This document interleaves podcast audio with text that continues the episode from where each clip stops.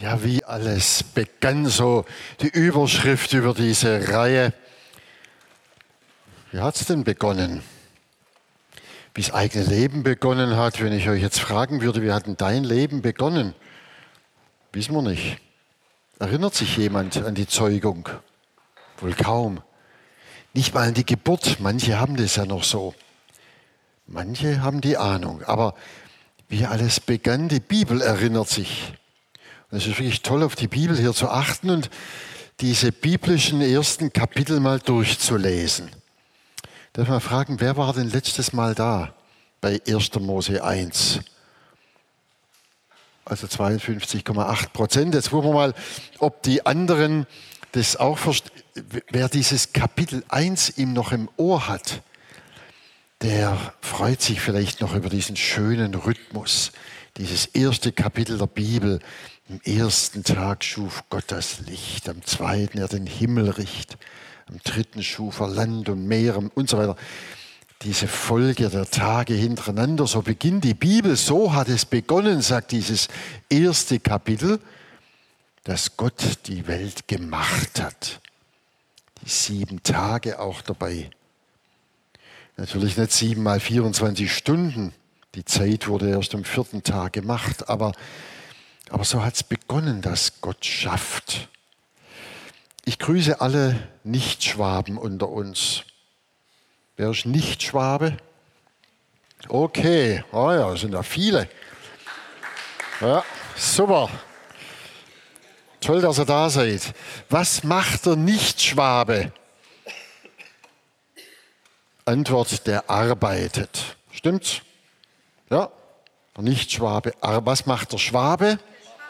Der schafft. Warum schafft der Schwabe und arbeitet nicht? Weil er es macht wie Gott. Der Schwabe ist viel näher am Schöpfungsbericht. Gott arbeitet nicht, sondern Gott schafft die Erde. Deswegen heißt das Ding Schöpfung und nicht Arbeitung oder so. Wir sind in der Schöpfung Gottes. Deswegen erinnert sich der Schwabe dran. Wenn der Schwabe was macht, vor allem wenn er was herstellt, wenn er was, ja, auch wieder sauber, Kehrwoche oder so, auch das ist Schaffen. Ja, man macht es wieder rein, was Gott geschaffen hat. Also das Schaffen des Schwaben ist immer so ein bisschen Fortsetzung von dem, was Gott geschaffen hat, aus seiner Kraft. Aber jetzt zurück zu diesem ersten Kapitel der Bibel, was letztes Mal hier dran war, diese wunderbare, ja fast lyrisch hervorragende Darstellung, wo es immer wieder heißt, und das war der erste Tag und es wurde Nacht und es wurde der zweite Tag und da schafft Gott dieses und wurde Abend und Morgen und der dritte Tag und so fort. Das geht wie eine feierliche Liturgie eines wunderbaren Gottesdienstes mit Glockenklängen. So dieses erste Kapitel. Wir kommen heute zum zweiten Kapitel. 1. Mose 2. Haben wir gesagt, ich soll dieses Kapitel auslegen. Wow, habe ich gedacht. Da steckt so unheimlich viel drin. Wir werden gar nicht zu allem rumkommen, aber eins möchte ich gleich sagen. In diesem Kapitel die Theologie sagt übrigens, die Wissenschaft, die sagt, dass dieses zweite Kapitel eigentlich das ältere ist. Das geht ganz weit zurück in die Vergangenheit. Man hat es erst mal mündlich erzählt, vieles mündlich, bis man es dann irgendwann aufgeschrieben hat. Dieses zweite Kapitel im ersten Mosebuch, wo wir heute dazu kommen, das ist der viel elementarere Text. Und da wird nicht jetzt so feierlich, glockenartig dargestellt, wie kam die Schöpfung, sondern da wird erzählt, spannend erzählt. Es wird so erzählt, dass Gott ganz nahe ist. Und da wird erzählt, mit der Antwort auf die Frage, was war am Anfang und wo kommen wir her und was sind wir eigentlich, wir Menschen. Und auch, was sind wir als Mann, als Frau, und auch, wie hat sich Gott eigentlich die Ehe gedacht? Ein spannendes Kapitel, das lese ich jetzt aus dem ersten Mosebuch, Kapitel 2. Wenn der Beamer funktionieren würde, hätten wir es jetzt auch an der Wand, aber jetzt hört halt mal zu und guckt mal, ob ihr euch den Text so auch ein bisschen merken könnt. Es war zu der Zeit, da Gott, der Herr, Erde und Himmel machte, geschaffen hat. Und alle die Sträucher auf dem Feld waren noch nicht auf Erden und all das Kraut auf dem Feld war noch nicht gewachsen, denn Gott der Herr hatte noch nicht regnen lassen auf Erden und kein Mensch war da, der das Land bebaute. Aber ein Nebel stieg auf von der Erde und feuchtete alles Land. Da machte Gott der Herr den Menschen aus Erde vom Acker. Zuhören, er machte ihn aus Erde vom Acker und blies ihm den Odem des Lebens in seine Nase. Und so ward der Mensch ein lebendiges Wesen. Und Gott der Herr pflanzte einen Garten in Eden gegen Osten hin und setzte den Menschen hinein, den er gemacht hatte. Und Gott der Herr ließ aufwachsen aus der Erde allerlei Bäume, verlockend anzusehen und gut zu essen, und den Baum des Lebens mitten im Garten und den Baum der Erkenntnis des Guten und Bösen. Jetzt lasse ich ein paar Verse weg, da geht es um die Ströme des Paradieses. Nach weiteren Vers 15. Und Gott der Herr nahm den Menschen, auf Hebräisch heißt Mensch Adam, er nahm den Menschen und setzte ihn in den Garten Eden, dass er ihn bebaute und bewahrte. Und Gott der Herr gebot dem Menschen und sprach, Du darfst essen von allen Bäumen im Garten, aber vom Baum des Erkenntnis des Guten und Bösen sollst du nicht essen, denn an dem Tag, da du von ihm isst, musst du des Todes sterben. Und Gott der Herr sprach, es ist nicht gut, dass der Mensch allein sei. Ich will ihm eine Gehilfin machen, die um ihn sei. Und Gott der Herr machte aus Erde alle die Tiere auf dem Feld und all die Vögel unterm Himmel und brachte sie zum Menschen, zu Adam, dass er sähe, wie er sie nennte. Denn wie der Mensch jedes Tier nennen würde, so sollte es heißen. Und der Mensch, Adam, gab einem jeden Vieh und Vogel unterm Himmel und Tier auf dem Feld seinen Namen. Aber für den Menschen ward unter ihnen keine Gehilfin gefunden, die um ihn wäre. Da ließ Gott der Herr einen tiefen Schlaf fallen auf den Menschen. Und er schlief ein. Und Gott nahm eine seiner Rippen und schloss die Stelle mit Fleisch. Und Gott der Herr baute eine Frau aus der Rippe, die er vom Menschen genommen hatte, und brachte sich zu ihm. Da sprach der Mensch Adam, das ist doch Bein von meinem Bein und Fleisch von meinem Fleisch. Man wird sie Männin nennen, weil sie vom Mann genommen ist. Darum wird ein Mann seinen Vater und seine Mutter verlassen und seiner Frau anhängen und sie werden ein Fleisch sein. Soweit der Bibeltext nun in der alten der Luther-Übersetzung. Ich möchte gern drei Akzente aus diesem Text betonen. Das erste, der Atem. Der Atem. Die Frage ist ja, was ist der Mensch? Was ist dieses Wesen, das ich jetzt bin, das du bist? Schau dich mal geschwind an, deine Finger. Naja, es ist jetzt dunkel, kann man es nicht so, aber ist das vor deinem Körper? Was ist der Mensch? der so geschaffen ist vor Gott. Was sind wir eigentlich als Männer, als Frauen? Was sind wir für Wesen? Die Bibel gibt genau darauf ihre Antworten. Wir mit unserer Haut, mit unseren Muskeln und Knochen, mit all dem, was den Menschen füllt. Wir sind zunächst mal aus Erde gemacht. Adam, sagte ich, heißt der Mensch, das, was Ackerboden heißt hier im Text, also der Boden, die, der Erde, der Dreckklumpen, den Gott da nimmt, das heißt auf Hebräisch Adama, das ist die Erde, der Ackerboden, Adama. Adam ist also der Erdige, der aus Erde gemachte. Das ist die erste Antwort, die wir hier finden. Was sind wir eigentlich? Wir sind ein Körper von Erde gemacht, von Gott geschaffen. Ganz nüchtern zunächst einmal diese Aussage, du bist von Gott gemacht, und zwar aus, aus irdischen Stoffen. Das ist die eine Seite unserer Existenz. Es gab mal Biologen, die haben das ausgerechnet, was ist der Mensch eigentlich wert. Und die kamen dann auf so irgendwie 17,35 Euro oder so. Die haben einfach zusammengezählt, die, der Wert der Knochen, des Gewebes, die Galettmasse in den Augen und ein bisschen Gehirn und so, also was da so drinsteckt. Ein paar Mineralien, sei es teuerste, hat mir ein Biologe mal erklärt. Also die Mineralien, die da so im Körper umeinander schwirren. Ist ja interessant, nicht? Die Frage, was bin ich eigentlich wert? Was bleibt denn vom Körper? Was sind wir denn? Das ist die eine Antwort, die hier in diesem Bibeltext steht. Da nahm Gott einen Drecklumpen, ein Stück Adama und er formt daraus den Adam, den Adam, den Menschen. So, das ist die eine Antwort. Was wir sind, ist vom körperlichen her nur die eine Seite. Jetzt kommt die andere.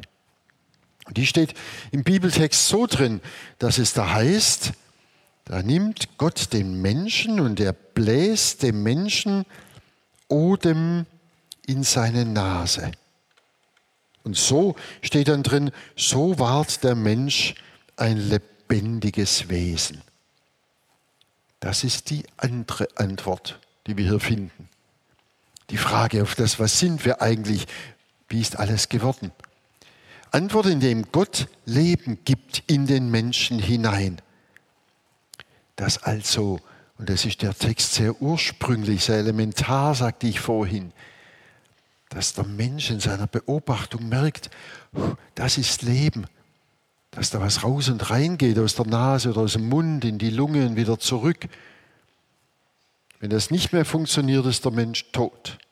Dann ist er wieder zur Erde. Aber solange das geschieht, solange ist Leben da. Und Leben, so sagt der Bibeltext, Leben kommt von Gott. Der Mensch ist also einerseits von der Erde gemacht, kreatürlich. Das ist unser Körper.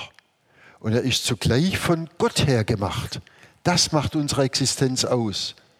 Wir sind von unserem Körper her gebildet und von unserem Gott her gewollt, von ihm her geschaffen. Beides gehört ganz eng zusammen. Und nie darf eines ohne das andere sein. Ich habe viel Konfirmandenunterricht gehalten viele Jahre durch, immer wieder Konfirmandengruppen in meinen Gemeinden, wo ich Pfarrer war. Und ich habe mir irgendwann äh, angewöhnt, den Konfirmanden nach der ersten Konfirmandenstunde überhaupt als erste Hausaufgabe Folgendes aufzugeben.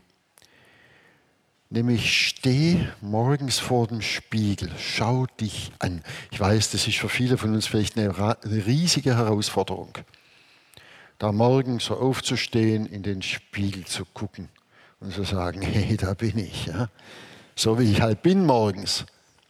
Aber Hausaufgabe war, schau dich an und nun sag dir selber, so wie du dich siehst, sag, ich bin ein von Gott gut geschaffener und geliebter Mensch.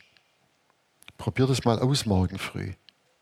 In Spiegel zu sein Egal wie du dich findest, egal wie du aussiehst, egal was andere über dich sagen oder denken, über deinen Körper oder Verstand oder Begabungen oder was immer, schau dich morgens in den Spiegel und sag in Berufung auf dieses erste, äh, auf 1. Mose 2, ich bin von Gott gut geschaffen und von ihm geliebt. Ich bin Adama, Körper, von Gott gegeben und Gott hat mir den Odem eingeblasen dass ich lebe, kommt von Gott. Das ist das kreatürliche Atmen, der Odem. Im Neuen Testament, muss ich euch sagen, geht es noch weiter. Da gibt es eine Geschichte, die das nochmal ausführlicher darstellt, nämlich die Pfingstgeschichte. Da heißt es, Gott schickt den Heiligen Geist und da geht auch wieder ein Wind durch die Lande. Nicht? Da gibt es ein Windesrauschen, da bläst Gottes Odem aufs Neue, ein geistlicher Odem sozusagen, Heiliger Geist. Man muss er wissen, im Griechischen und im Hebräischen bedeutet das Wort für Wind und für Geist genau das Gleiche. Im Griechischen Pneuma, im Hebräischen Ruach. Da bläst Gott nochmal von oben her Leben in uns hinein, nämlich geistliches Leben. Das gibt Gott Was sind wir? Erste Antwort, die wir hier in der Schöpfungsgeschichte erfahren. So hat es angefangen, Gott schafft den Menschen aus Erde Adama. Wenn er stirbt, wird er auch wieder zur Erde werden. Aber Gott bläst den Odem ein, Leben von Gott. Wir sind von ihm gut geschaffen, unser Körper von ihm geschenkt. Und gleichzeitig haben wir Leben von Gott, auch geistliches Leben, Heiliger Geist, der in uns wirken will. Das alles gehört zu unserer Identität, zu unserer Person dazu. Und das heißt auch, wer immer daran zweifelt, wer immer sich das schon gefragt hat, warum lebe ich eigentlich, was soll das überhaupt? Warum bin ich denn da auf der Welt? Dann lasst uns von dieser Geschichte her sagen, dass ich lebe. Das ist von der Bibel her gesehen kein Unfall deiner Eltern. Es ist auch kein Zufall, sondern es ist Gottes Einfall. Und das kann dir gefallen. Lass dir es gefallen. Was hier für Adam steht, das gilt für alle Adams und Evas. Deswegen sagte ich, Adam heißt eigentlich nur der Mensch oder die Menschheit, könnte man auch sagen. Gott hat so die Menschheit geschaffen. So hat es also angefangen. 1. Mose 2, wir sind übrigens noch vor dem Sündenfall. Der kommt erst in Kapitel 3. Jetzt komme ich zum zweiten Punkt. Eigentlich müsste ich jetzt was einschieben. Ähm, das lasse ich leider weg. Das wäre nochmal ein extra Kapitel, mal darüber zu reden. Äh, jetzt müsste ich eigentlich was sagen über den Christbaum, über den Weihnachtsbaum. Denn das, was hier in der Schöpfungsgeschichte steht, ich habe es geschwind gelesen, äh, da steht ja drin, dass Gott das Paradies schafft, den Garten Eden, und da gibt es den Baum der Erkenntnis des Guten und des Bösen und den Baum des Lebens dazwischen, daneben. Und Gott sagt, ihr dürft von allen Bäumen essen, nur hiervon nicht. Warum nicht? Äh, der Baum der Erkenntnis des Guten und des Bösen, das meint nicht ein ethisches Urteilsvermögen, zu wissen, was gut und böse ist, sondern damit beschreibt der Hebräer, zu wissen alles, das umfassende Wissen haben. Das ist nachher der Sündenfall. Das kommt in Kapitel 3 dann, dass der Mensch sich gegen Gott auflehnt und sagt, ich möchte aber alles wissen, möchte so gut sein wie Gott oder besser sein. Ähm, nachher wird das Paradies verschlossen, der Baum des Lebens bleibt zu. Und dann kommt Christus. Und er bringt wieder Leben. Und deswegen singt man Weihnachten einen Vers, heute schließt er wieder auf die Tür zum schönen Paradies. Das haben die Mittelalter übrigens dann so gefeiert, dass sie den Lebensbaum sich aufgestellt haben. Und weil es im Winter halt keine Laubbäume gab oder sowas, hat man halt den Tannenbaum genommen und hat nicht einen Apfel dran gehängt, sondern Kugeln, weil man auch im Winter keine Äpfel hatte. Und daraus ist der Weihnachtsbaum geworden. Also Sinnbild des Baums des Lebens. So viel noch zum Paradies und zum Christbaum. Das erste war, Gott gibt den Atem. Er gibt Leben. Er hat gut geschaffen und gibt von oben her sozusagen Atem und gibt nochmal sein Atem, nämlich den Heiligen Geist, mit dem er uns füllt, mit dem er uns sagt, du bist ein von Gott gut geschaffenes Wesen, von ihm gewollt. Und wenn dich eine Identitätskrise packt, dann lies dieses Kapitel in der Bibel und mach die Übung immer wieder neu, trotz allem, was du morgens siehst im Spiegel. Ich bin ein von Gott gut geschaffener und geliebter Mensch. Jetzt kommt der zweite Punkt, nämlich die Erschaffung der Frau. Das ist ein heißes Kapitel. Ein heißes Kapitel deswegen, weil hier ein Wort steht, das viele ärgert. Da steht nämlich drin, wisst ihr es noch? Dass Gott sagt, es ist nicht gut, dass der Mensch allein sei, ich will ihm eine Hilfe machen oder eine Gehilfin, die um ihn sei. So stellt Gott das fest.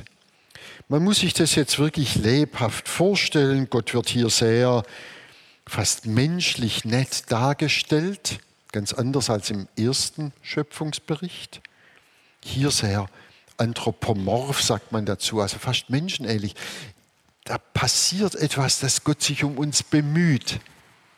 Er bemüht sich richtig liebevoll. Er stellt nämlich fest, wow, da ist jetzt Adam, der Mensch, und der arme Kerl, der steht hier rum und ist allein. Wow. Und jetzt überlegt sich Gott und sagt, was soll ich denn jetzt machen mit dem? Es ist nicht gut, dass er allein sei. Er ist einsam, unvollkommen, wenn er allein ist, lebensuntüchtig.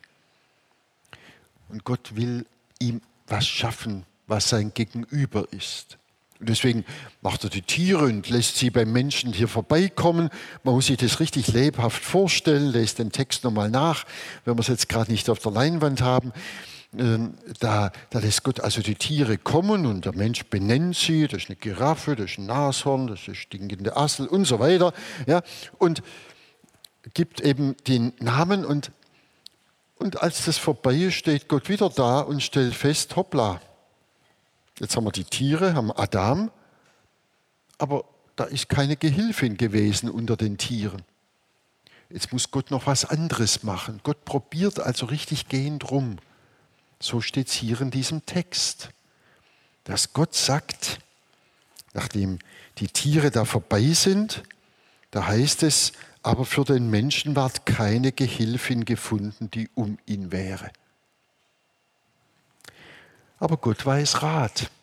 Er macht weiter. Manchmal muss Gott sich lange sorgen um uns. Wisst ihr, was hier steht von Gott, das kommt auch in unserem Leben vor. Dass Gott sich immer wieder lang bemüht, dass er Menschen nachgeht, dass er Menschen helfen will, bis die es begreifen, er will mir ja helfen. Und dass Gott sogar verschiedene Wege hat. Ich sagte zu jemand zu mir, Gott hat so viel Geduld mit mir gehabt. Er ist mir nachgegangen, jahrelang, bis ich begriffen habe, bis ich ihm die Tür geöffnet habe. Jetzt hier geht Gott dem Menschen auch nach. Und er sagt, ich will ihm doch was schaffen, eine Gehilfin schaffen. Und was passiert jetzt? Er schafft die Frau. Er macht so, dass jetzt die erste Vollnarkose der Weltgeschichte passiert. Er legt den Adam in Tiefschlaf. Weg mit ihm. Er ruht, er schläft. Und was passiert dann? Da heißt es, Gott nimmt dem Menschen eine Rippe weg. Man könnte auch sagen, er nimmt ihn ein Stück von der Seite weg. Auch das wieder sehr urtümlich geschildert. Der Mensch steht einfach fest, er hat hier Rippen bis dahin ungefähr. Und dann fehlt hier eigentlich was, oder? So Knochen, weiter. Ne? Wo ist denn das? Das hat Gott weggenommen oder Gehilfin gegeben. Das heißt sehr urtümlich, da nimmt Gott was aus Adam raus und schafft daraus die Frau. Das heißt auch, und das ist ein tiefer geistlicher Grund, dass die beiden, Mann und Frau, aus einem geschaffen sind. Nicht besser und nicht schlechter, sondern aus einem geschaffen geschaffen und nachher heißt es ja, sie werden ein Fleisch sein, ein Ganzes, aus einem Stück sozusagen gemacht. Also nicht noch mal eine Nachschaffung Gottes, sondern nimmt sein Geschöpf, den Adam, den Mensch, die Menschheit und schafft daraus jetzt die Frau als Gegenüber. Und erst jetzt wird übrigens von Adam als Mann geredet. Das heißt, erst die Frau macht den Mann zum Mann. Was passiert jetzt? Jetzt wird also die Frau geschaffen. Ja, und jetzt muss ich eingehen auf das, was da passiert. Da steht nämlich dieses Wort, das viele schon geärgert hat. Dieses Wort von der Hilfe. Ein Stachel, in dem sich seit jeher Theologen versuchen, Frauenrechtlerinnen stechen Gleichstellungsbeauftragte reiben und Paschas sich dran halten. Weil sie meinen, Gehilfe oder Gehilfin, das sei hier sowas wie Putzhilfe oder so. Wörtlich heißt es von Gott her, ich will dem Adam, der Menschheit, dem Menschen, ich will ihm eine Hilfe machen, die ihm entspricht, ein Gegenüber nochmal gefragt, was ist also die Frau? Ist sie nur eine Hilfestellung, also nachträglich geschaffen, um für den Mann zu schuften, um ihm das Leben schön zu machen. Leider wurde diese Stelle oft so verstanden. Mit allen Problemen, die es dann daraus gab. Mit dem Problem, der Mann tut eigentlich das Eigentliche, die Frau sei nur Handlangerin und ergänzt es. Und man fragt sich ja dann, warum hat Gott, hat Gott sich das nicht anders überlegt? Er hätte doch Frau und Mann gleich von vornherein gleichberechtigt schaffen können. Warum dieses Nacheinander? Nun muss man sehen, dieses Wort, was hier für Gehilfe steht oder für Hilfe schaffen, dieses Wort hat eine ganz besondere Bedeutung. Und der müssen wir jetzt etwas nachspüren. Was ist denn die Frau? Dieses Wort kommt in der Bibel oft vor, dieses hebräische Wort für Hilfe, das da steht. Kommt im Alten Testament oft vor. Und jetzt kommt das Überraschende, es kommt an den Stellen vor, wo von Gott die Rede ist. Dort, wo etwas steht, Gott ist meine Hilfe in Zeit und Ewigkeit. Oder Gott, du bist mein Schutz und meine Hilfe. Oder meine Hilfe kommt vom Herrn, der Himmel und Erde gemacht hat. Ihr kennt die Sprüche vielleicht aus den Psalmen. es gibt noch viel mehr. Das Erstaunliche ist, dieses Wort für Hilfe, das da steht, kommt eigentlich von Gott. Gott ist meine Hilfe. Und ist Gott was Unwürdiges? Ist Gott was Zweitrangiges? Auf keinen Fall. Sondern Gott ist der, der unser Leben ermöglicht. Gott ist den, der wir brauchen, um überhaupt leben zu können. Und genau dieses Wort, dieses Wort bezeichnet nun die Bedeutung der Frau. Welch eine hohe Würde steckt hier in diesem Bibeltext drin. In all seinen Bezügen, von der biologischen Schöpfung bis hin zum erfüllten Leben in der Beziehung zu ihm, ist Gott unsere Hilfe. Und genau das mutet er nun der Frau zu und schließlich auch der Mann gegenüber der Frau. Diesen Würdetitel bekommt die Frau von Anfang an ich muss das mal sagen, gegen jede Art von Karikatur oder ähnlichem, dass die Frau in der Bibel minderwertig oder was immer sei. Nein, wenn dieses Würdewort, was sonst von Gott gebraucht wird, hier für die Frau gebraucht wird, dann heißt das, ohne die Frau, und ich könnte sagen, ohne dieses Miteinander von Mann und Frau wäre die Schöpfung unvollständig. Der Mann lebt mit der Frau und nur mit diesem Gegenüber. Und die Frau braucht wiederum den Mann als Ergänzung und Gegenpol, als helfendes Gegenüber, sich zu entfalten und zur Erfüllung zu kommen. Und darum stellt Gott von Anfang an Mann und Frau einander zur Seite, damit sie sich ergänzen, damit sie gleichberechtigt miteinander und füreinander ihre Lebensaufgabe wahrnehmen. So macht Gott also aus Adam, aus der Menschheit, im Tiefschlaf des Adam in dieser ersten Vollnarkose, so macht er also die Frau. Und jetzt wacht Adam wieder auf, erkennt sich jetzt als Mann und sieht die Frau und jetzt bricht was heraus, nämlich ein grandioser Jubel. Jetzt fängt der Adam an zu tanzen, zu jubeln. Er sagt Gott Danke. Er sagt, das ist doch Bein von meinem Bein. Das heißt, wir gehören zusammen. Wir sind jetzt auf einer Ebene, die Tiere sind drunter, Gott ist drüber, aber wir sind auf der einen Ebene. Und er fängt jetzt an zu jubeln und sagt, diese Frau, du, wir beide, wir, wir sind füreinander bestimmt, wir gehören zusammen, füreinander von Gott geschaffen. Das ist der Jubel des Adam, der sich hoffentlich in jedes Verliebtsein wieder hinein zeigt und, und wiederholt. Ein Jubel, der ein Echo hat, hoffentlich bei jeder Hochzeit. Wenn ich verliebte Menschen sehe und auch wenn ich an meine Frau denke, dann denke ich, auch nach 37 Jahren Ehe, an diesen Jubel des Adam. Du bist der Mensch, den mir Gott geschenkt hat. Du bist der Mensch, der für mich gemacht ist. Dieser Jubel der bricht hier in der Schöpfung Gottes aus.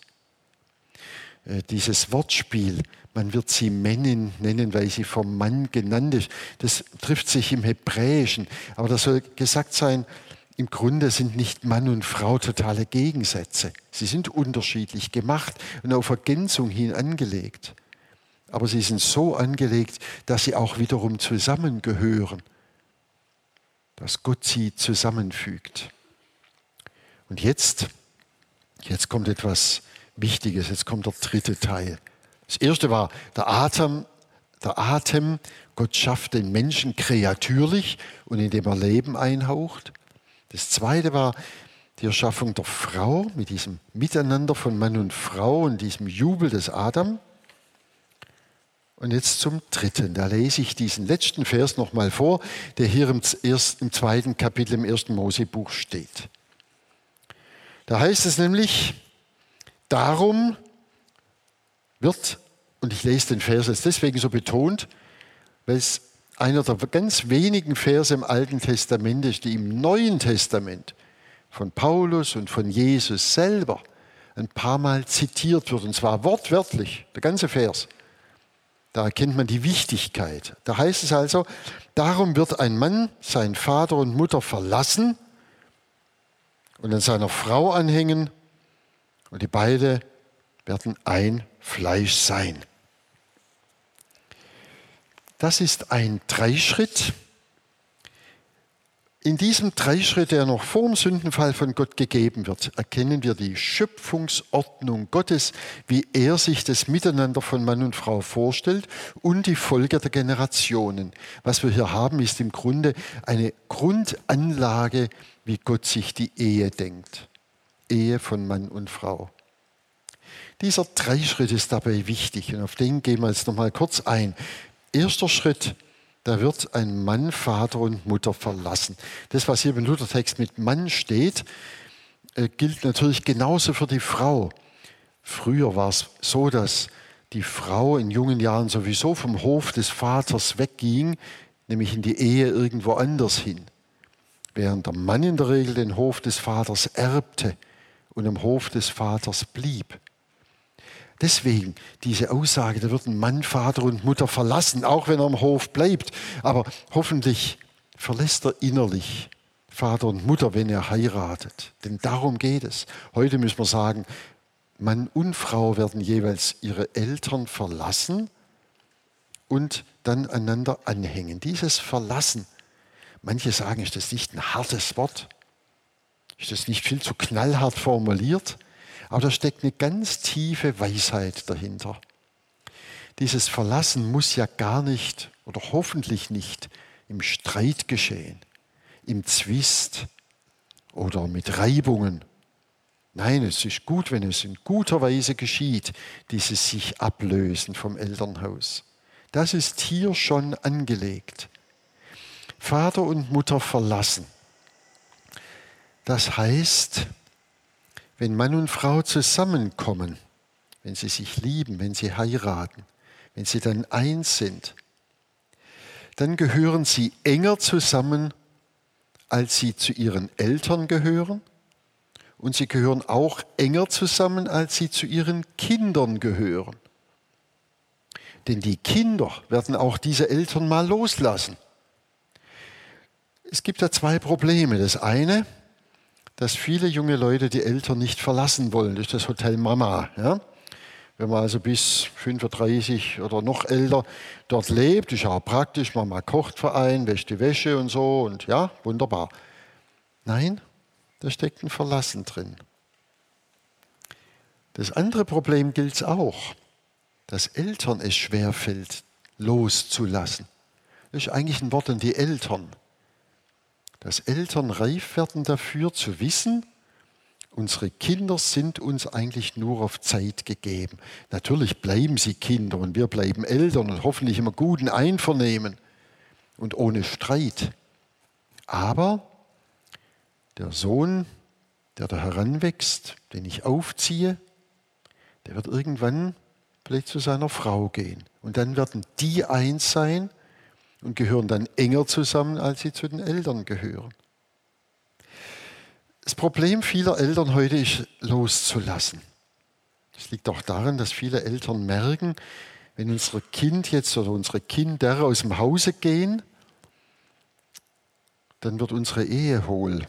Deswegen klammern auch viele Eltern. Oder meinen, es ist vielleicht auch gut. Meinen, sie müssten die Jugendlichen noch mehr betreuen. Aber es gibt oft Probleme, wenn Eltern in die Ehen von Jungen, also in die junge Ehe von Kindern hineinfunken. Ich habe viele Traugespräche früher gehabt, viele Hochzeiten gehalten. Ich erinnere mich an ein Traugespräch mit dem jungen Paar. Da kannte ich auch die Familie. Und ich fragte die beiden, wo wohnt ihr denn in Zukunft, in der Verheiratetheit? Und da sagten die, ja, äh, in der Wohnung, also oben bei, der, bei ihren Eltern, die haben ein schönes Haus und da ist oben eine Wohnung drin. Und da wohnen wir drin. Ich habe so ein bisschen geschluckt und habe dann gesagt, Leute, ich traue euch nur, nee, ich habe dann noch gefragt, was ist da außen dran an der Wohnung? Eine Türklinke, klar. Ist da abgeschlossen? Nee. Er hat gesagt, ich traue euch nur, wenn ihr da außen einen Knauf dran macht. Macht die Klinke weg. Ein Knauf und eine Klingel dran. Die haben das dann auch gemacht. Ein paar Wochen später rauscht die Mutter rein bei mir. Und sagt, was haben Sie denen gesagt? Warum ist das? Ich, ich muss doch darauf können. Er hat gesagt, nee, müssen Sie gar nicht. Das ist denen ihr Reich. Und dann haben wir viel über dieses Loslassen gesprochen. Und sie hat auch viel verstanden, glaube ich, davon. Und er hat gesagt, ja, das ist ja ein Schmerz für die Eltern. Aber es ist ein wichtiger Schmerz, ein guter Schmerz. Warum ist das Loslassen wichtig? Antwort, weil Mann und Frau in der Ehe enger zusammengehören als mit irgendeinem anderen Menschen sonst auf der Welt. Es gibt nur noch eine Beziehung, nämlich die Beziehung in der Gemeinde und der Christen, wo es heißt, die sind ein Leib. Aber das ist eine geistlichere Ebene.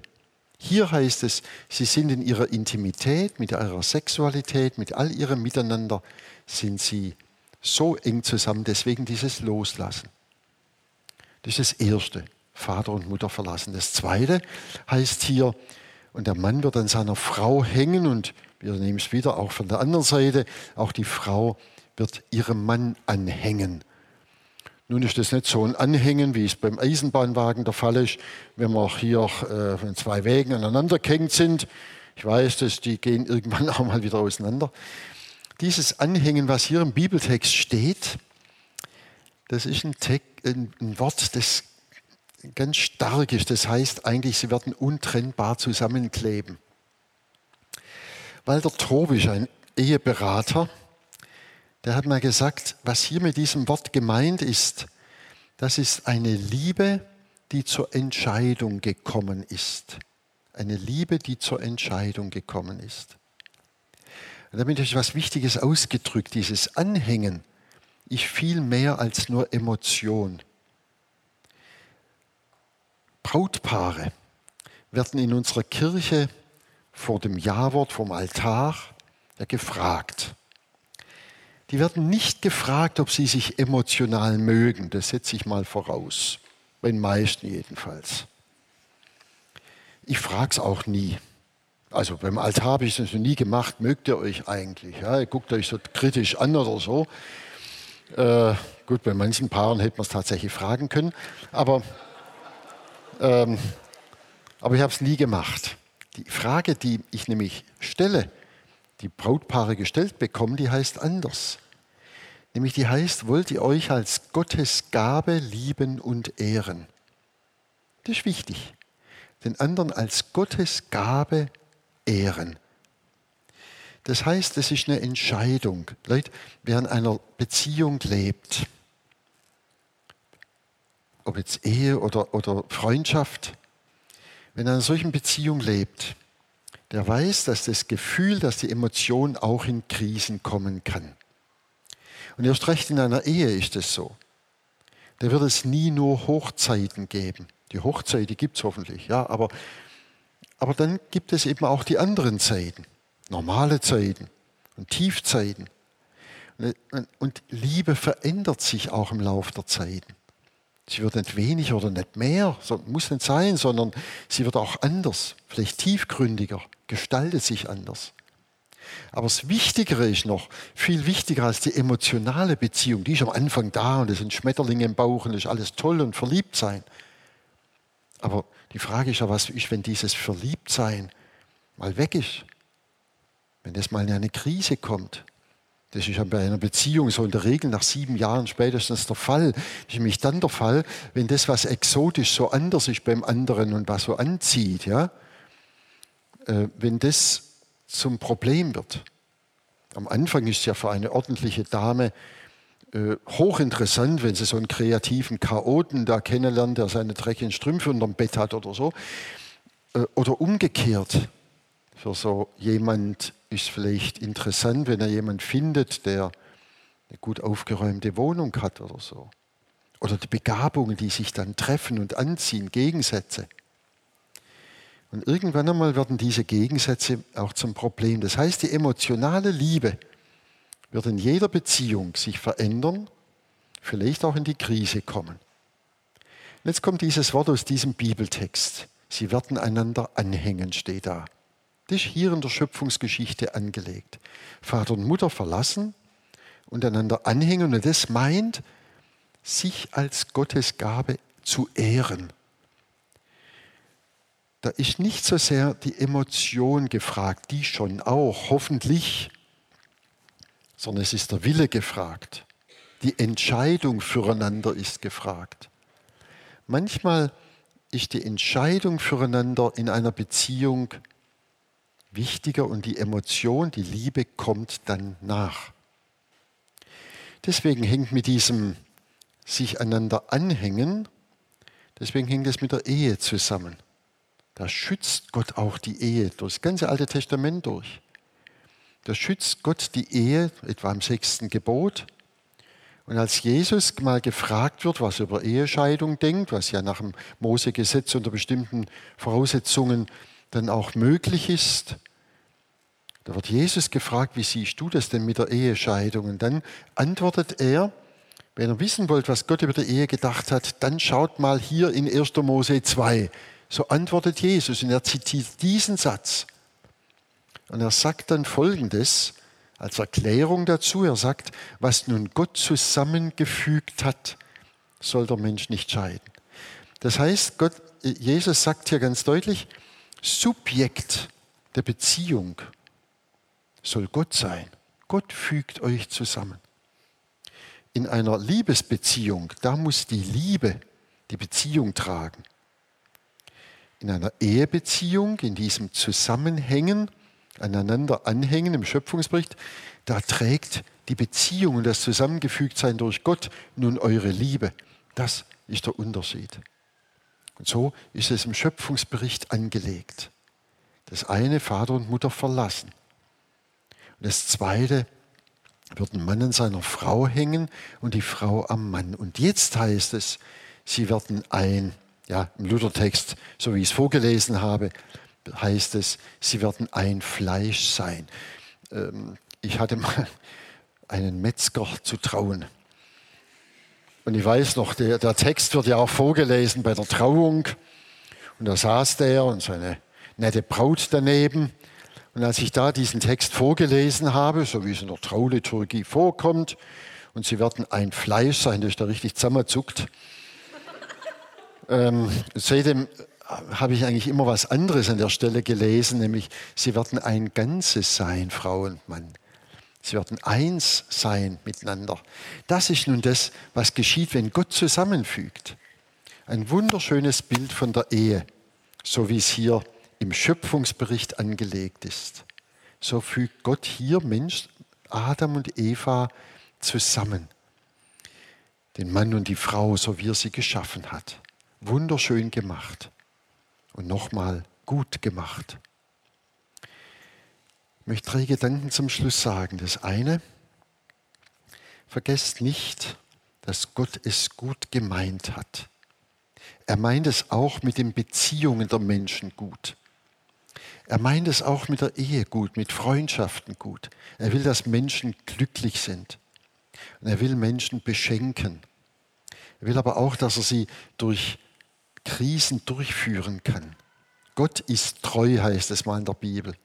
Und er will uns dies, etwas von dieser Treue auch schenken. Ein zweiter Gedanke, wenn wir den Schöpfungsbericht so lesen, wo es dann mit der Ehe mündet, mit diesem Miteinander von Mann und Frau, müssen wir wissen, es gibt nach der Bibel auch den Weg der Ehelosigkeit. Das ist nichts Minderwertigeres oder so. Es ist auch eine Berufung. Paulus hat es mal so geschrieben. Er hat mal gesagt, meine Berufung ist eben die Ehelosigkeit. Eine andere hat die Berufung zur Ehe. Das ist individuell zu prüfen. Das ist eine seelsorgerliche Frage, eine ganz persönliche Frage, wo da die Berufung liegt. Aber es gibt es auch, diese Berufung zur Ehelosigkeit und zu irgendwelchen anderen, vielleicht auch besonderen Dienste. Und das Dritte, die Bibel weiß auch von Schuld, sie weiß auch von Scheitern, sie weiß von unserer menschlichen Seele. Im nächsten Kapitel, 1. Mose 3, da kommt dann die Geschichte vom sogenannten Sündenfall, dass der Mensch sich auflehnt gegen Gott. Schuld auch in diesen Bereichen in diesen ganz persönlichen Bereichen, wo es um Sexualität geht, wo es um Ehe geht, um Beziehungen geht.